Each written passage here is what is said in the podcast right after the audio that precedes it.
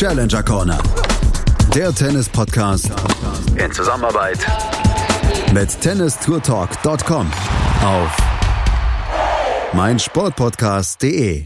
Herzlich willkommen zu einer neuen Challenger Corner hier auf meinsportpodcast.de. In dieser Woche stehen natürlich die Turniere in Linz zum Beispiel bei den Damen oder bei den Herren in Shanghai im Vordergrund, aber es hat sich in den letzten Wochen auch wieder einiges getan in der Turnierserie unterhalb der ATP Tour, der Challenger Serie und darüber müssen wir sprechen. Das tue ich wie immer mit dem Macher von tennistourtalk.com mit Florian Heer. Hallo Florian. Hallo Andreas. Du bist gerade erst wieder aus Barcelona zurückgekommen. Barcelona, spanische Turniere, Hörer, eifrige Hörer unseres Podcasts werden wissen, dass du dem Spanischen sehr zugewandt bist. Da musstest du mal wieder hin, oder? Da musste ich mal wieder hin und wie ich es auch gesehen habe, war das wettertechnisch auch, glaube ich, keine schlechte Entscheidung. Nee, es war, es war tatsächlich keine schlechte Entscheidung. Das Turnier in Barcelona ähm, wird äh, in der Sergio Casal Academy gespielt. Erzähl mal ein bisschen was davon. Ja, genau, es findet äh, oder hat jetzt bereits zum zweiten Mal eben stattgefunden. Sanchez Casal haben dort vor 20 Jahren diese Akademie gegründet und ja, sind ja wahrscheinlich den meisten noch bekannt als ein legendäres Doppel, die auf der ATP Tour dort unterwegs waren und ja auch sehr, sehr erfolgreich waren. Und die haben dort in der Nähe von Barcelona in El Prat de Llobregat ganz genau äh, eigentlich eine Akademie aufgemacht. Der Name, das ist ein Vorort von Barcelona, äh, liegt eigentlich unweit des internationalen Flughafens und ja, äh, dadurch hat man vielleicht auch ein bisschen US Open Feeling, zumindest wenn es darum geht, dass da die Flugzeuge auch äh, dementsprechend rüberfliegen. Ähm, ja, Riesenakademie natürlich gehört zu einer der größten in Spanien. Verschiedene Courts mit verschiedenen Belegen, die dort für den äh, für den Nachwuchs, aber auch natürlich für die angehenden Profis dort zur Verfügung stehen. Die haben Sandplatzturnier, äh, Sandplätze, die haben äh, Hartplätze. Das Einzige, was ich nicht gesehen habe, ist Rasen, aber ansonsten ist dort eigentlich alles vorhanden und man fokussiert sich dort auch immer ziemlich auf die, auf die Jüngsten vor allem. Also man ist dort auch sehr erfahren in der Organisation von solchen internationalen Turnieren, vielleicht nicht unbedingt auf äh, Challenger-Ebene, aber man hat eben auch sehr viele Jugendturniere dort über das ganze Jahr hinweg, die dort stattfinden und ähm, hat dann auch schon das eine oder andere ITF-Turnier gemacht und jetzt eben zum zweiten Mal auch dieses Challenger-Event. Sergio Casal, die Älteren werden sich erinnern, du hast es gerade gesagt, mit dem ähm, Weltklasse-Doppel mit Emilio Sanchez. Für eine Sache bin ich ihm relativ gram und da kann ich mal wieder aus, aus meiner Kindheit erzählen. Er ist der einzige Mensch, der es geschafft hat, im Davis Cup Boris Becker zweimal zu schlagen. Ganz genau, da habe ich im letzten Jahr, das war ganz witzig, auch drauf angesprochen. Er hat gesagt, ja, also wenn dann äh, Deutsche ihn immer auch wieder drauf ansprechen, ähm, das geschieht anscheinend relativ häufig, dass er eben äh, Becker zweimal im Davis Cup schlagen konnte. Ich glaube, das erste Mal war kurz vor Beckers Triumph in äh, Wimbledon. In 84 in Sindelfingen, ja. Und ähm, das hat aber gesagt, aber das äh, eigentlich für ihn bessere oder größere Erlebnis war dann eigentlich, äh, ich glaube 87 war das dann äh, auf dann äh, heimischen Geläuf in Spanien, wo er dann äh, Boris Becker zum zweiten Mal eben auch noch besiegen konnte. Und er hat gesagt, also das war schon wirklich auch eines seiner besten Matches, das er auch gespielt hat. Ähm, er war ja äh, hauptsächlich bekannt eben äh, durch seine Doppelturniererfolge, die er da hatte, aber war ja auch nicht so schlecht im Einzel. Ich weiß gar nicht, äh, Top 50, glaube ich, auf jeden Fall hat auch einen Titel gewonnen und äh, dementsprechend äh, kam das jetzt auch nicht von ungefähr, aber das natürlich in einem Davis Cup Rahmen dann so einen Erfolg zu feiern, das ist natürlich auch immer was Besonderes, ganz klar. Und bevor wir weitersprechen, dann lassen wir doch gerade mal Sergio Casal, den Turnierdirektor bzw. den Macher dort von dem Challenger-Turnier, zu Wort kommen. Du hattest ihn im Interview und jetzt hören wir da mal rein. Well, yeah, Sergio, we are back here in Barcelona, second edition of the ATP Challenger event. Um, yeah, what uh, what are your thoughts on this uh, week here? Well, uh, I think we improved a little bit. Uh, we, this is the second time we do it. Different. We have more guys, 48 draw, but we have the help of the weather. No one drop of rain. Last year we have trouble with the rain, but I think we have uh, good matches. And I mean, for us, for the academy, a lot of people involved, kids. So I think they, they get involved the, during the matches doing ball boys, and I think for us it's like giving opportunity to them to, to know and to learn. So I think I think it's been a great week, and we try to make uh, more like that. What about the idea of using the Fox 10 uh, technology here on clay? well, uh, we have a call from uh, pretty at the end, just before starting, like 10 days before. Uh, Felix Mantilla, former player, he's, he's involved on that. So we have a meeting and then they decide to do it first time on clay. And we say, wow, we need to, to do that because I think it's what is this is going to be in the future, even on clay. So still the players they need or we need to to know the new technologies because uh, sometimes we both players thinking the ball is out and, and it's in and sometimes it's a little bit confused but uh, I think it's going to be great for the future so we, we're going to go for that. Is there anything you would have liked to seen when you were a player? Well, you know, with this technology, at least once, once they explain to you, you get convinced it's easier for the players. You you just wait a little bit, and, and, and I mean, you don't wait more than if the umpire goes down, check the mark, you discuss. So because sometimes they say it's a little bit slow, but it's not because mm. it takes more time when the umpire goes mm. to check the mark. And I think everybody accept that, so there is no no confusion, no no fightings on court, and you have to accept it. Yes. I think it was also a special year for you because the academy celebrates its 20th uh, anniversary. Yes, we are here already 20 years and try to keep uh, alive and doing uh, better things, more things, and try to give a lot of opportunities to everybody. As I said before, um, Academy is a place to, to, to give these opportunities to especially the young players. We have the school here, so going to US, uh, getting scholarships or becoming professional, which is very difficult, but also with these tournaments, we give opportunities to these uh, younger players. Sometimes they need points to get uh, better or to recover injuries. So this is the case today. Uh, Salvatore, I mean, I think now with the, with these points he's going to get in, in, in Grand Slams, and also for Josef Kovalik, uh, he was tough year with injuries. So it's again give opportunities to, to get better in his ranking. So uh, we love to do that. And finally, will we see another third edition next year? Yes, of course. Uh, for sure, the third. We have three years the contract, so uh, uh it's gonna be for sure. We try to make better things uh, uh, next year, and in my thoughts are to get that tournament for for longer. Like we need the tournament needs years and years to get this little bit history, but our philosophy is once we start that is to keep here for longer something that the players know that oh we have uh, on the agenda at Barcelona this week and they're happy to come. This is my my opinion and my goal to the next uh, future. Perfect. All the best for that. Okay. Thank you. Thank you so much. Sergio Casal ein 30 Jahre quasi nach seiner aktiven Karriere ist er jetzt hinter den Kulissen und er hat ein wichtiges Thema angesprochen, was letzte Woche natürlich dann auch dieses Turnier in Barcelona in die Schlagzeilen gebracht hat. Fox 10. Es wurde letzte Woche zum ersten Mal mit Hawkeye Schrägstrich mit einem ja, elektronischen Line Calling ähm, ja, getestet bzw. gespielt. Wie ist das gelaufen da? Ja, du hast schon gesagt, Fox 10. Ich wurde sehr stark sensibilisiert. Ja. Ich habe nämlich in meiner Euphorie als erstes Mal auch einen Tweet abgelassen, äh, wo ich also gesagt habe, oh ja, also die nehmen hier Hawkeye. Und ja. Emilio Sanchez persönlich hat mich darauf hingewiesen per Twitter, dass es sich nicht um Hawkeye handelt, sondern um Fox 10. Also ein äh, spanisches Unternehmen, was man sagt, dass da auch eben äh, akkurater sei als Hawkeye kann ich jetzt natürlich nichts dazu sagen, aber es gibt dort anscheinend Untersuchungen, die also darauf hinauslaufen sollen, dass das System also anscheinend noch besser sein soll als das, was Hawkeye eben hergibt. Und Felix Mantilla, einige werden sich vielleicht erinnern, ehemaliger spanischer Profi auch, der steckt dort äh, mit hinter dem Unternehmen oder ist einer eben dieser Repräsentanten dieses Unternehmens. Und ja, es ist meines Erachtens eigentlich sehr gut aufgenommen. Also mit den Spielern, mit denen ich gesprochen habe, die waren da alle durchweg positiv.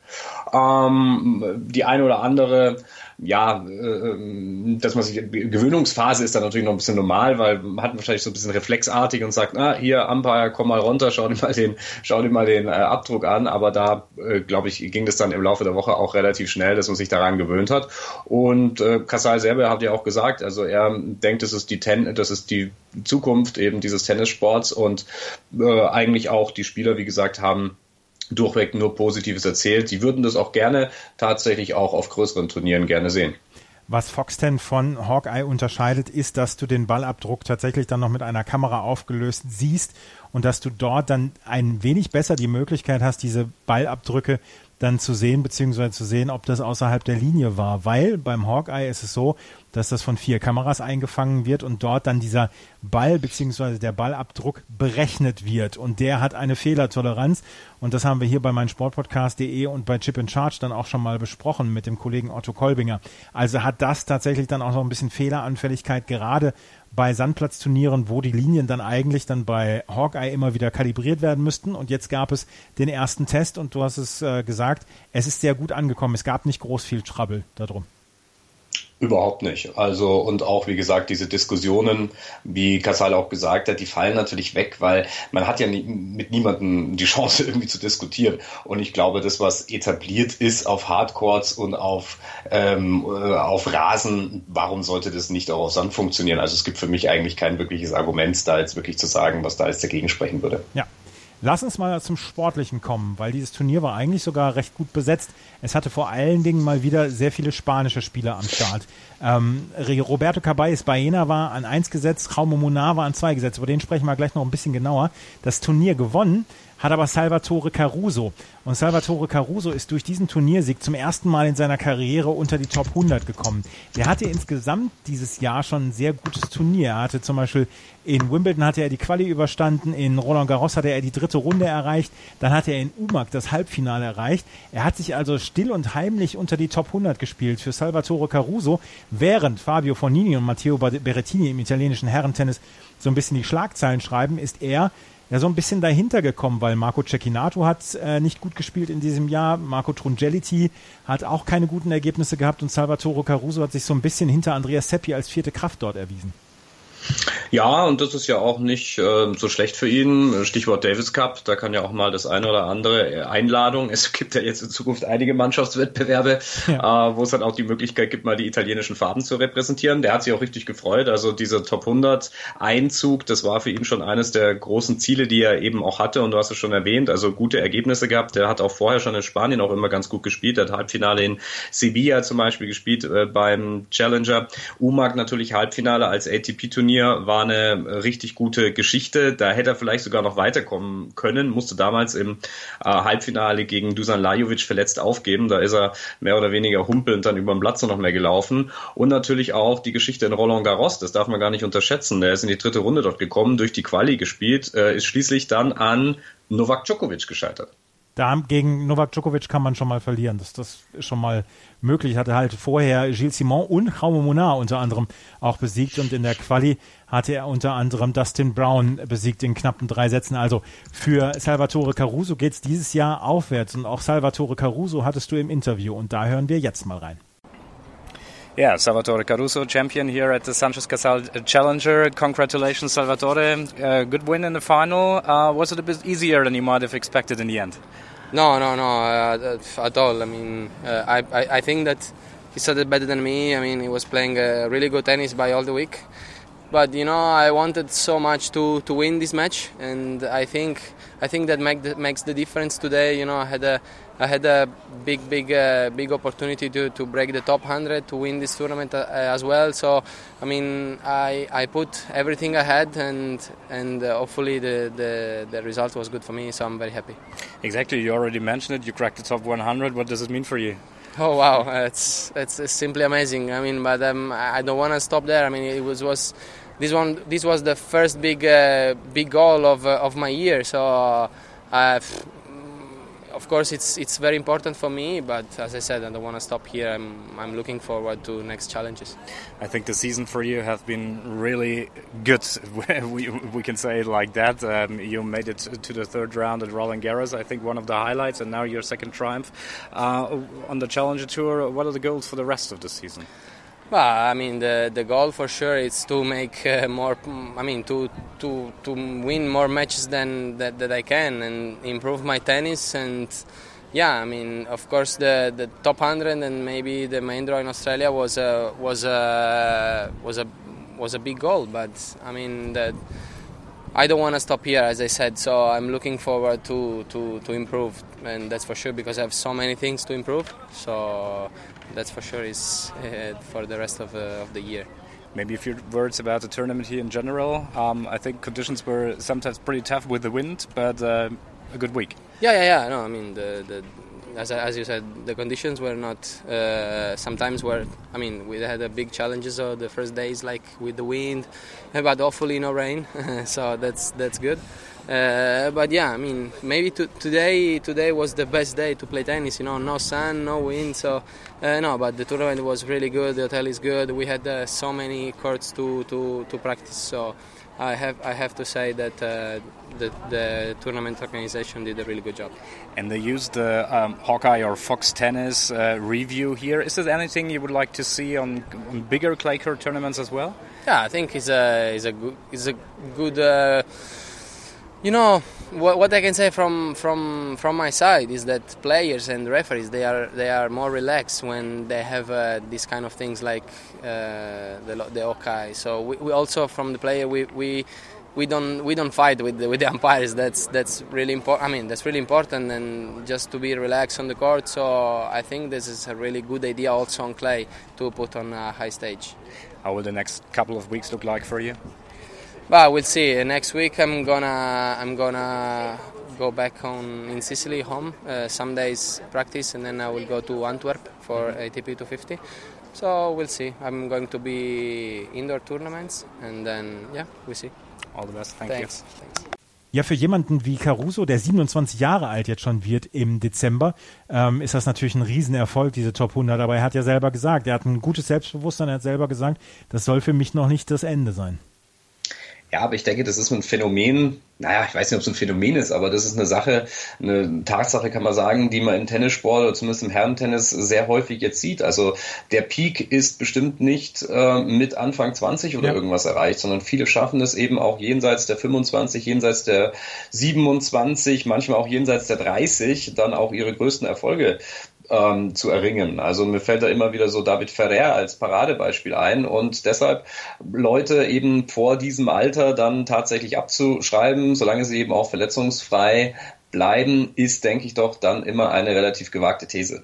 Absolut, absolut. Aber äh, Salvatore Caruso, er hat erstens einen fantastischen Namen, möchte ich nochmal sagen. Und zweitens ist, ähm, ist das eine Geschichte, die so nicht unbedingt von vornherein ja, zu sehen war. Er hatte die Schlagzeile nicht. Das italienische Tennis hat im Moment andere Namen. Lorenzo Sonego habe ich zum Beispiel auch noch vergessen. Vergessen, er ist im Moment auf Platz, jetzt gucke ich nochmal gerade nach, Stefano Travaglia ist auch los, ist auch vor ihm. Er ist im Moment auf Platz 8 in der italienischen Rangliste, wenn man die Top 100 Spieler sieht. Acht Top 100 Spieler hat Italien, das ist auch länger her, glaube ich, dass ähm, acht Spieler aus Italien Top 100 waren. Auf jeden Fall ist er das neueste Mitglied und jetzt im Moment im tagesaktuellen Ranking sogar auf Platz 95. Also eine richtig gute Zeit halt Salvatore Caruso und er hat auch gute Leute geschlagen auf dem Weg ins Finale. Unter anderem Jaume Munar, Pedro Sosa in der Runde davor. Äh, Tommy Robredo hat er, den Altmeister, besiegt und ähm, man kann sich nicht so richtig beschweren über seine Woche. Einen Satz hat er ab abgegeben und das war gegen Tommy Robredo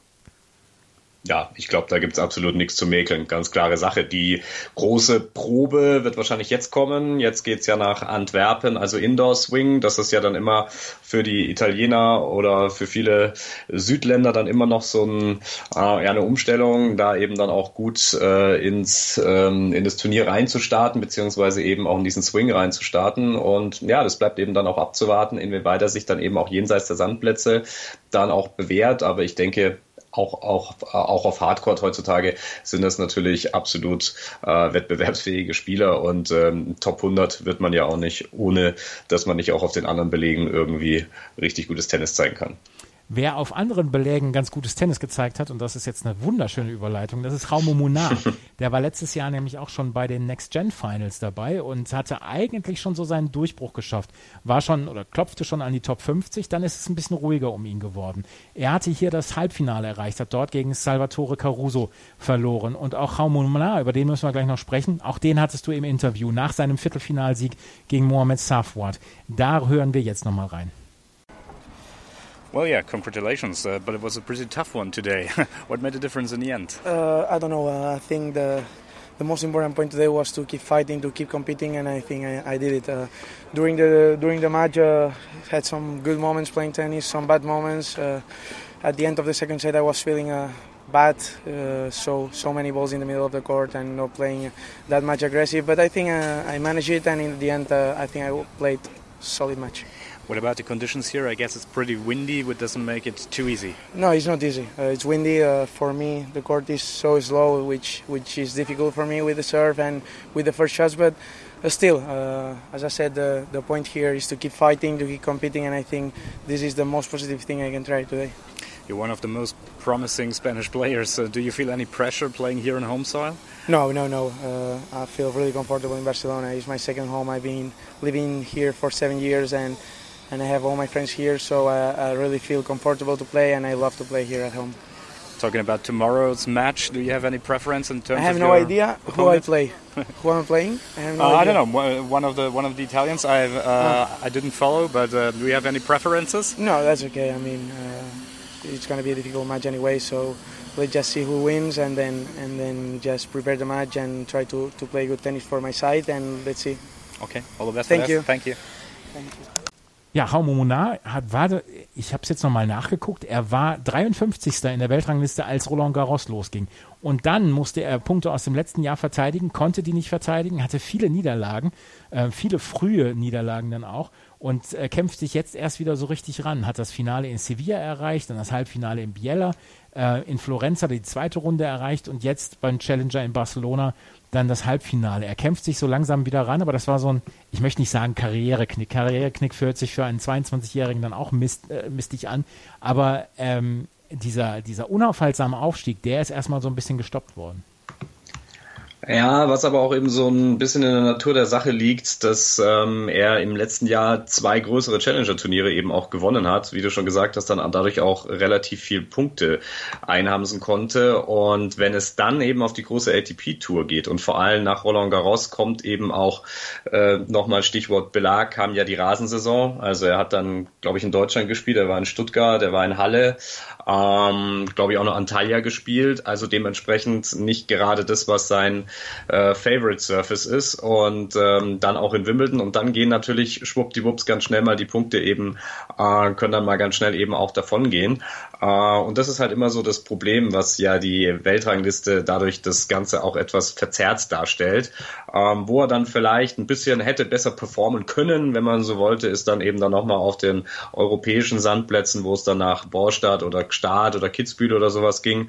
Aber jetzt auf Challenger-Ebene nach den US Open, wo er dann jetzt eben auch wieder zurückgefallen ist, nachdem er eben knapp aus den Top 100 rausgeflogen ist, läuft es auch wieder besser, hat dann in Sevilla eben das Finale auch gespielt und ja, äh, dann in Barcelona jetzt auch wieder immerhin ins Halbfinale Biella eben auch nochmal. Also da läuft es dann wieder ganz gut. Aber das ist halt immer auch dieser, dieser, dieser Sprung, ja, dieses, diese Sprungbreck, die Frage, ob man das dann auch tatsächlich schafft zwischen Challenger und ATP-Ebene. Er hat natürlich noch viel, viel Zeit und er hat auch noch äh, viel, viel Zeit, sich natürlich auch auf diesen anderen Belegen dann auch noch zu beweisen.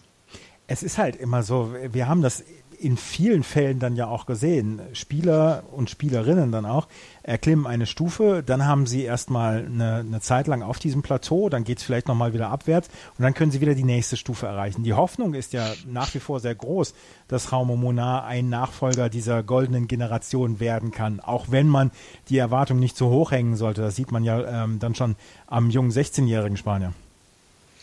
Ja, absolut. Also es gibt in Spanien da einige Beispiele, vor allem Carlos Boluda muss man da immer wieder nennen, ist ein Name, der in Spanien immer wieder gerne fällt oder fällt, wenn es darum geht, ähm, diese Vergleiche mit Nadal hier aufzuziehen. Und ähm, der es ja eigentlich ja noch nie so weit geschafft hat, der ja noch nicht mal richtig Fuß gefasst hat, eigentlich auf der Challenger-Ebene.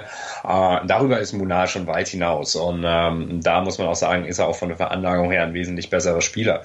Und ähm, dementsprechend als ja äh, da jetzt nicht unbedingt den Druck aufzubauen, da vielleicht hier äh, Nummer eins zu werden und auch äh, so und so viele Grand Slam Turniere zu gewinnen. Aber den Sprung in die Top 50 zu schaffen oder eben dann auch noch ganz äh, ein Stück weiter in die Top 20, ich glaube, das steht außer Frage, dass er das schaffen wird. Und da ist dann eigentlich wirklich nur noch mal die Frage, wann das geschehen wird, äh, weniger als ob es geschehen wird. Glaube ich nämlich auch. Ich glaube nämlich auch, dass das ähm, Raumo Monar so talentiert ist, dass er seinen Weg schon machen wird. Er wird kein zweiter Rafael Nadal sein, weil der hatte zu dem Zeitpunkt nämlich schon ein paar Grand Slam, Grand Slam Turniere unter seinem, äh, unter seiner unter seinen Fittichen und von daher, das wird er nicht werden, aber er kann ein Top 20, Top 10 Spieler werden. Das steht, spricht im Moment noch nichts gegen. Das Turnier in Barcelona wurde von Salvatore Caruso im Einzel gewonnen und im Doppel der Altmeister Simone Bolelli hat zusammen mit David Vega Hernandez das Turnier gewonnen. Gibt es zum Doppelturnier noch was Interessantes zu sagen?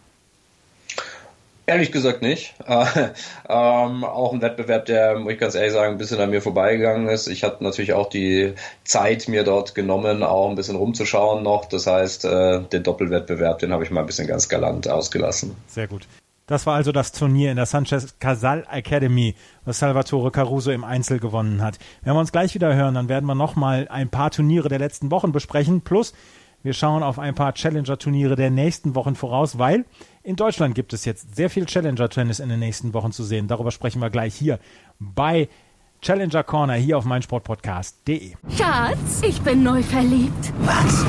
Da drüben. Das ist er. Aber das ist ein Auto. Ja, eben. Mit ihm habe ich alles richtig gemacht. Wunschauto einfach kaufen, verkaufen oder leasen. Bei Autoscout24. Alles richtig gemacht. Hey, Malte Asmus von meinsportpodcast.de hier. Ab März geht's weiter mit unseren 100 Fußballlegenden. Staffel 4 bereits. Freut euch auf Zlatan Ibrahimovic, Michel Platini, Cesar Luis Minotti, Paolo Maldini, um nur mal vier zu nennen. Und bis wir mit der vierten Staffel kommen, hört doch einfach noch mal rein in die bisherigen drei Staffeln. Ronaldinho, Sepp Meyer, Gary Lineker, Lothar Matthäus und viele weitere warten da auf euch. 100 Fußballlegenden. Jetzt. Überall, wo es Podcasts gibt. Die komplette Welt des Sports. Wann und wo du willst. Der MLS-Podcast. Daniel Rupp, Vincent Kurbel und Anne Meyer führen dich jeden Freitag durch die Spieltage der Major League Soccer wie er von Chicago Fire wegkam, war nicht schön, weil sie ihn einfach getradet haben und er aber wahnsinnig viel Herzblut in dieses Team gesteckt hatte. Sie informieren dich über Ergebnisse, Skandale und Geschichten des amerikanischen Fußballs. Der MLS Podcast auf meinsportpodcast.de. Das Turnier in Barcelona, das hatten wir eben schon besprochen, aber es gab noch einige andere interessante Turniere unter anderem das in Nur Sultan. Nur Sultan fragen sich vielleicht jetzt einige, was ist das denn für eine Stadt? Das ist das frühere Astana. Das wurde nach dem äh, Ministerpräsidenten beziehungsweise nach dem ähm, kasachischen Premierminister benannt. Diese Stadt wurde umgetauft von Astana in Nur Sultan. Dort hat Ilya Matschenko gewonnen im Finale, allerdings gegen einen in der letzten Woche stark aufspielenden Yannick Maden. Der hatte vorher unter anderem Corentin Moutet aus Frankreich, den an 1 gesetzten Spieler, geschlagen und er hatte Komujon Sultanov geschlagen. Hätte Sultanov in nur Sultan äh, gewonnen, das wäre richtig schön gewesen. Aber Yannick Maden hat dieses Turnier ins Finale begleitet, neben Ilya Matschenko. Für Maden geht es nach wie vor darum, er möchte unbedingt in die Top 100, damit er nicht bei den Australian Open durch die Qualifikation muss. Ja, für ihn war es ein erfolgreiches Turnier, aber was einfach fehlt, ist der Titel. Ja. ja ähm, ich habe jetzt nochmal geschaut, er hat drei Finals in diesem Jahr verloren. Äh, Im letzten waren es, glaube ich, auch mindestens zwei. Davor weiß ich nicht, ich glaube, er hat alleine in Frankreich in äh, Mouilleron Le Captif, auch ein wunderbarer Name, by the way, ähm, glaube ich, zweimal hintereinander im Finale verloren. Und ja, das ist dann natürlich auch immer ein bisschen zart. Ja, also man möchte ja nach acht ITF-Turnieren dann irgendwann auch mal seinen ersten Erfolg auf der Challenger-Ebene feiern. Natürlich völlig unabhängig davon, dass es wertvolle Punkte sind, ein gutes Turnier war, eine positive Woche war. Aber äh, es gibt ja manchmal so den Spruch, Tennis ist so ein Sport für Verlierer. Ja? Also man, man äh, beendet die meisten Turniere irgendwie mit einer Niederlage. Und dann ist es natürlich auch immer schön, wenn man dann äh, mal einen Erfolg da mal äh, mit sich bringen kann. Und dass er das kann, das hat er ja schon bewiesen. Und dass er eben auf dieser Ebene absolut wettbewerbsfähig ist, das steht außer Zweifel. Er hat sich teilweise eben auch schon auf den ATP-Turnieren äh, dort sehr erfolgreich rumgetrieben und äh, dementsprechend ähm, denke ich, wird ihn das schon ein bisschen nerven, dass er hier nicht mit dem Pokal da aus ähm, Kasachstan da eben ähm, ja äh, nach Hause kommen konnte. Aber wir können noch mal gerade sagen über Ilya Matschenko, der hat nämlich ein richtig gutes Jahr in diesem Jahr. Der hat ähm, sich zurückgekämpft, der hatte Verletzungen, war ja schon mal unter den Top 50 vor einigen Jahren und ist jetzt so langsam wieder auf dem Weg zurück, ist jetzt wieder auf Platz 274 in der Weltrangliste und hat hier ein richtig gutes Turnier gespielt. Ja, genau. Also der ist zurück in dem Kreise der Sieger. Ähm, der letzte Titel war in 2017 in Izmir. Ähm, war ja dann auch immer regelmäßiger Gewinner auf der Challenger Turnier, äh, auf der Challenger Tour. Der hat, glaube ich, von 2012 bis 2017, glaube ich, fast regelmäßig jedes Jahr mindestens einen Titel gewonnen und ähm, durch Verletzung dann ein bisschen zurückgefallen. Jetzt dieser Titel wird ihm bestimmt gut tun und das gibt wertvolle Punkte 80 gab es immerhin dort in Kasachstan mitzunehmen und das ihn dann auch wieder ins Fern, wo er dann wieder auch regelmäßig auf dieser Ebene dann unterwegs sein kann. Er braucht noch einen guten Herbst, um vielleicht dann auch wieder in die Qualifikation bei den Australian Open reinzukommen. Aber das ist auf jeden Fall schon mal ein erster Weg zurück für Ilya Matschenko, der sich sehr über diesen Turniersieg da vorletzte Woche gefreut hat. Wir können über ein, einige andere Turniere beziehungsweise über ein anderes Turnier noch sprechen, wo Philipp Kohlschreiber dann zum Beispiel auch mit dabei war. Das war nämlich das Turnier in Florenz. Es wurde noch auf äh, rotem Sand ausgetragen. Es war Ende September, eins der letzten ähm, Sandplatzturniere, was noch ausgetragen worden ist. Und Philipp Kohlschreiber war hier an eins gesetzt und ist in der, im Halbfinale gegen Pedro Sosa ausgeschieden. Pedro Sosa aus Portugal, ein Spieler, der auf Sandplatz hervorragend zurechtkommt. Kohlschreiber kann aber sich auf die Fahnen schreiben, endlich mal wieder ein paar Spiele gewonnen zu haben. Ja, Kohlis Comeback auf der Challenger Tour. Er hat ja insgesamt drei Turniere gespielt gehabt. Wir haben vor ein paar Wochen über das Turnier in Genua gesprochen. Da haben wir auch ein paar Stimmen von ihm da mitgebracht. Da ist er ins Viertelfinale gekommen. Die Woche drauf dann in Stettin. Dort nach dem Freilos, zweite Runde, also quasi ein Auftaktmatch, äh, leider verloren. Und jetzt in Florenz immerhin bis ins Halbfinale. Ja, insgesamt kann man sagen, durchwachsen, zeigt aber natürlich auch, dass der Wettbewerb auf der Challenger Tour nicht zu unterschätzen ist. Na, also das ist auf jeden Fall kein Selbstläufer, hat er ja auch damals in Genua selbst gesagt und ja, jetzt ist die Frage, wie geht's jetzt weiter? Also selbst in Europa auf Challenger-Ebene sind jetzt die Sandplätze aus. Ich weiß gar nicht, wie sein weiterer Fahrplan ist. Weißt du es? Nein, den Fahrplan von äh, Philipp Kohlschreiber kenne ich im Moment auch nicht, aber wir werden euch dann in der nächsten Challenger Corner beziehungsweise dann auch bei Chip in Charge auf dem Laufenden halten, beziehungsweise bei tennistourtalk.com werdet ihr es auch lesen können, wo Philipp Kohlschreiber dann in der nächsten Zeit aufschlägt. Auf jeden Fall hat er das Halbfinale dort erreicht. Pedro Sosa ist ins Finale gekommen, hat dort aber gegen Marco Trongeliti verloren. Marco Trongeliti ist einer der interessantesten Personen, die wir im Moment so ein bisschen auf der Challenger Tour haben. Letztes Jahr, ihr habt euch, ihr erinnert euch vielleicht, hatte er diese unglaublich Feelgood-Geschichte bei den French Open, als er im Auto oder im Auto von Spanien nach Frankreich zurückgekehrt ist, weil er als Lucky Loser reingekommen ist nach der nicht ähm, erfolgreichen Qualifikation und hatte sich dann ins Auto gesetzt mit seiner Großmutter und seiner Familie und ist 1000 Kilometer mit dem Auto durch Spanien und Frankreich gefahren, um dann ähm, sich einzuschreiben für das Turnier. Und dann, dieses Jahr, ist er so ein bisschen persona non grata gewesen, beziehungsweise hat er davon berichtet, weil er ein Whistleblower war im Wettskandal, in einem Wettskandal, der verschiedene Wetter beziehungsweise dann auch Spieler ähm, belastet hat. Und dort hatte er dann gesagt, ja, ich werde so ein bisschen als Persona non grata gesehen. Jetzt hat er das Turnier gewonnen. Ist sicherlich für ihn eine ganz wichtige Geschichte, dann auch mal wieder sportliche Schlagzeilen zu schreiben. Ja, absolut. Also diese äh, Roland Garros Geschichte, die war natürlich ganz besonders. Das war, äh, da war er plötzlich eben so äh, Everybody's Darling, kann man sagen. Er ist plötzlich von 0 auf 100 dort auch in den Fokus geraten, weil er das ja auch sehr sympathisch über Social Media äh, rübergebracht hat. Ich habe ihn, glaube ich, sogar schon mal im Jahr vorher in Roland Garros ähm, bei der Pressekonferenz ähm, ähm, erlebt. Da war er eben auch äh, sehr, sehr sympathisch, sehr, sehr natürlich und naja, wie das dann immer so ist, wenn man dann eben eben sehr, ähm, ja, vielleicht nicht besonders ähm, allgemein ähm, ja herzliche Töne dem Tennissport allgemein gegenüber gibt, ähm, dann kann man eben dann auch mal sehr stark in den Fokus der Kritik geraten und das ist eben dann hier äh, ein wenig um die Ohren geflogen. Umso wichtiger eben auch dann sportlich wieder ein Zeichen zu setzen äh, und eben hier auch seinen ersten Titel äh, in diesem Jahr zu erringen, war ja sein insgesamt zweiter Turniererfolg auf der Challenger Tour, hat im letzten Jahr in Valletta in Italien schon mal gewonnen. Er ist, äh, war wieder unter den Top 200 jetzt letzte Woche.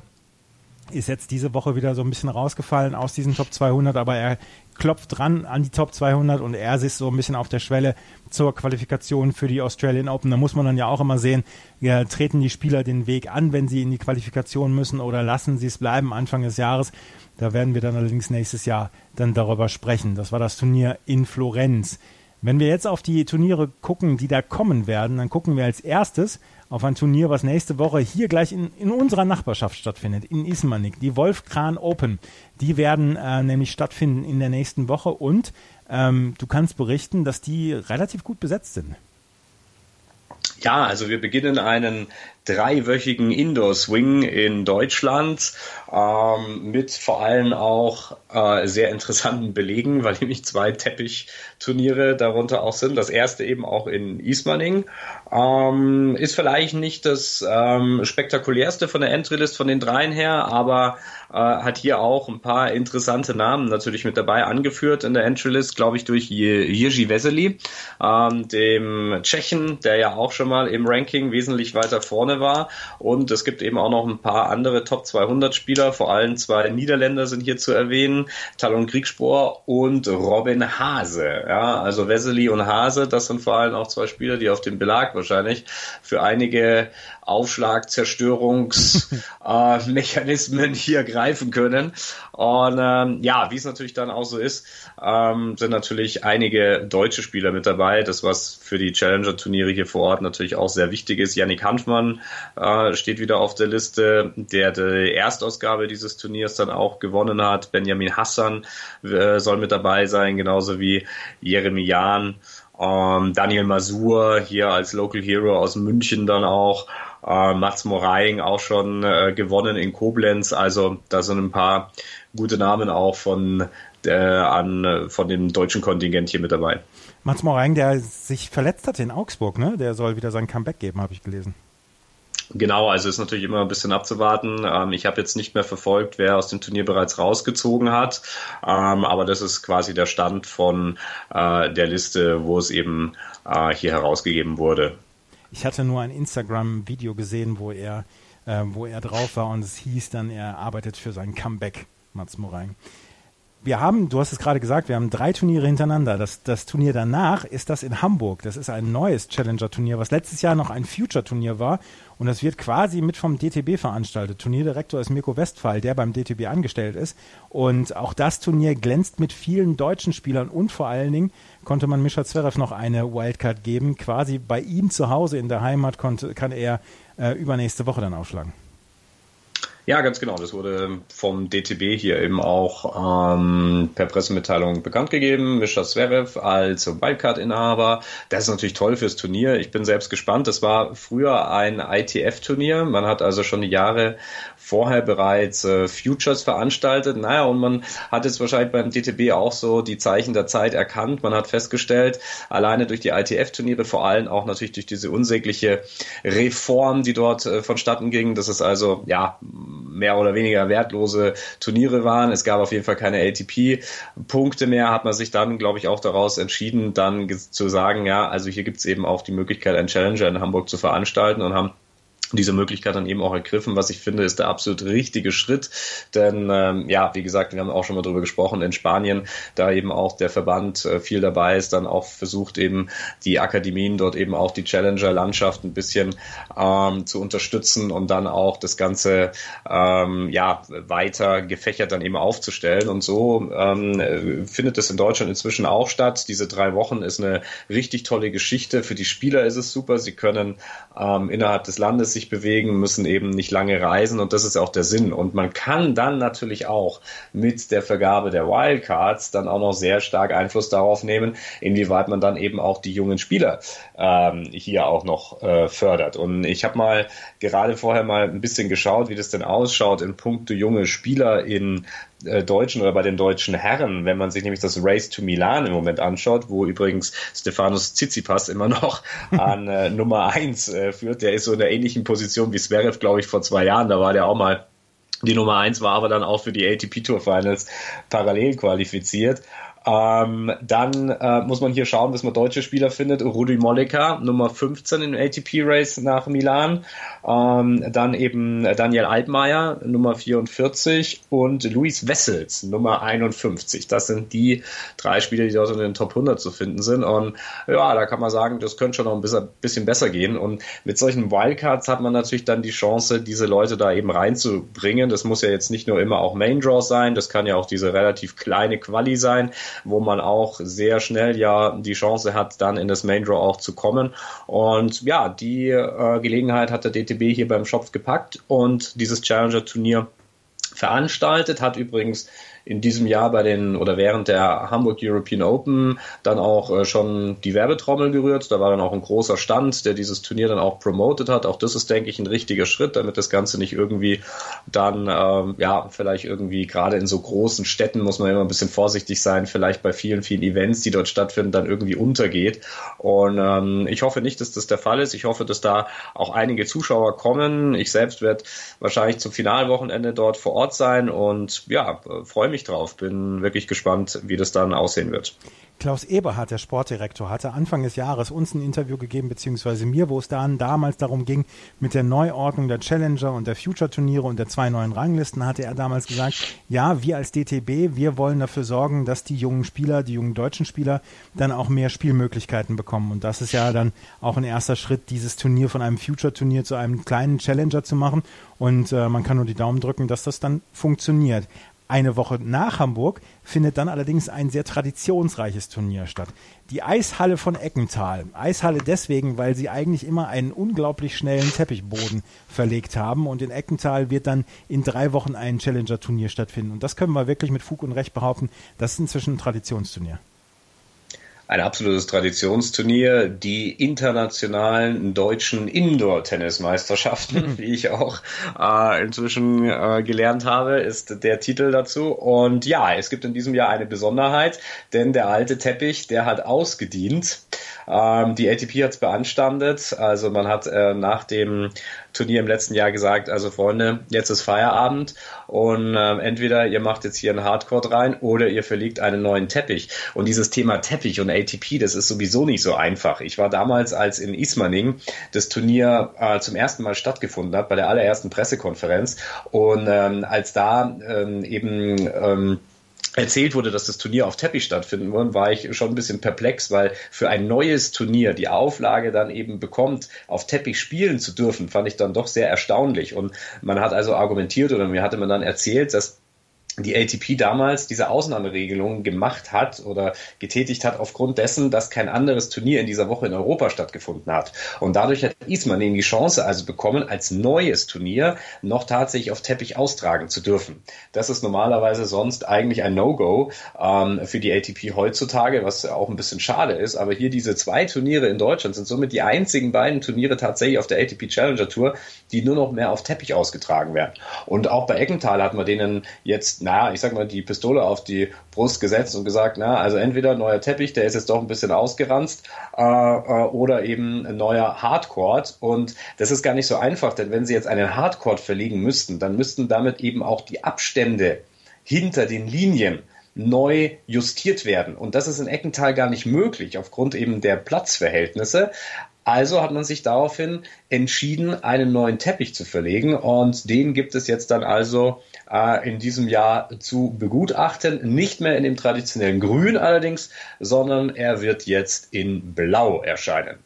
Selbst Eckental ähm, hat noch Neuerungen, beziehungsweise selbst in Eckental bleibt die Zeit nicht stehen und dort werden wir einen neuen Teppichboden erleben. Wie gesagt, in den letzten Jahren hat, äh, wenn man sich die, das Challenger in Eckental angeschaut hat, hat man immer gesehen, wie unfassbar schnell dieser Boden war. Und mal schauen, wie es dann dieses Jahr ist. Dustin Brown hatte vor Jahren mal ein gutes Turnier da und freute sich über den, über den sehr schnellen Boden dort in Eckental. Auf jeden Fall, das ist der deutsche Swing an Challenger-Turnieren. Wenn ihr in der Nähe von Nürnberg Richtung Eckental oder in München, bei München, äh, in Ismaning, äh, ja, in Ismaning oder in Hamburg wohnt oder dort vorbeikommt, dann schaut bei den Turnieren vorbei. Ja, er bekommt klasse Tennis zu sehen für einen schmalen Taler und ich glaube, es ist auf jeden Fall wert, dort vorbeizuschauen, weil man dort wirklich guten, guten Sport geboten bekommt. Da stimmst du mir zu, oder? Da kann ich natürlich nur zustimmen. Ich kann nur sagen, äh, absolut, wer Tennis-Fan ist, der muss auf die Turniere der Challenger Tour gehen. Ähm, auch diese Turniere haben sich das auch wirklich verdient, sage ich mal, dort angenommen zu werden. Und das lohnt sich auf jeden Fall. Und wenn ich das vielleicht noch sagen darf, gerade in Eckental, muss ich sagen, finde ich die, die spannendste Entry-List. Also da sind auch äh, richtig spannende Spieler dabei. Äh, Kamil Majczak, äh, wenn ich es richtig ausspreche, die polnischen Namen sind ja so meine Lieblingsnamen, wenn es darum geht, die falsch auszusprechen. Aber ist auf jeden Fall wahrscheinlich top gesetzt. Peter Gojovcik soll kommen. Ja, ähm, und vor allem auch eben ein paar von den Youngsters, die ich eben sehr, sehr interessant äh, finde, wie zum Beispiel Lloyd Harris aus äh, Südafrika, Nicola Kuhn, ähm, der spanisch-österreichische Deutsche, der ähm, auch in Hamburg, glaube ich, die Woche vorher schon da sein wird. Yannick Sinner, unser Freund, steht auf der Meldeliste in Eckental, sowie auch ähm, Emil Ruusuvo Ori aus Finnland. Also das finde ich äh, sind äh, schon sehr, sehr äh, interessante Namen und wird auch sehr, sehr interessant sein, wie die sich auf diesen neuen Belag dann auch eben schlagen werden. Aber auf jeden Fall Besuch aller Challenger-Turniere immer wert. Aber Eckental mit Russo Vori und Yannick Sinner, zwei der absoluten Aufsteiger in diesem Jahr auf der Challenger Tour. Also absolute Empfehlung, da müsst ihr mal vorbeischauen und ähm, du wirst in den nächsten Wochen dann auch viel unterwegs sein. Ja, natürlich. Das ist Pflichtprogramm. Da muss man natürlich auch mal vor Ort sein bei allen diesen Turnieren. Das ist Ehrensache. Das ist Ehrensache. Und danach, nach dem deutschen Swing, nehmen wir auch wieder eine neue Ausgabe der Challenger Corner auf. Vielleicht schon sogar dazwischen, wenn wir viele Interviews haben, wenn wir neue Eindrücke haben, dann von diesen Turnieren. Das war die neue Ausgabe der Challenger Corner auf meinsportpodcast.de in Zusammenarbeit mit tennistourtalk.com und den Macher äh, Florian Heer hatte ich jetzt hier gerade bei Skype. Vielen Dank, äh, Florian. Danke, Andreas. Vielen Dank fürs Zuhören. Bis zum nächsten Mal. Auf Wiederhören. Schatz, ich bin neu verliebt. Was? Da drüben. Das ist er. Aber das ist ein Auto. Ja, eben. Mit ihm habe ich alles richtig gemacht. Wunschauto einfach kaufen, verkaufen oder leasen. Bei Autoscout24. Alles richtig gemacht. Challenger Corner. Der Tennis-Podcast mit Florian Herr und Andreas Thies. Alles rund um die Turniere unterhalb der ATP-Tour. In Zusammenarbeit mit tennistourtalk.com. Challenger Corner auf meinsportpodcast.de. Schatz, ich bin neu verliebt. Was? Da drüben. Das ist er. Aber das ist ein Auto. Ja, eben. Mit ihm habe ich alles richtig gemacht. Wunschauto einfach kaufen, verkaufen oder leasen. Bei Autoscout24. Alles richtig gemacht. Wie baut man eine harmonische Beziehung zu seinem Hund auf? Puh, gar nicht so leicht. Und deshalb frage ich nach, wie es anderen Hundeeltern gelingt, beziehungsweise wie die daran arbeiten. Bei Iswas Dog reden wir dann drüber. Alle 14 Tage neu mit mir, Malte Asmus und unserer Expertin für eine harmonische Mensch-Hund-Beziehung, Melanie Lippisch. Iswas Dog mit Malte Asmus. Überall, wo es Podcasts gibt.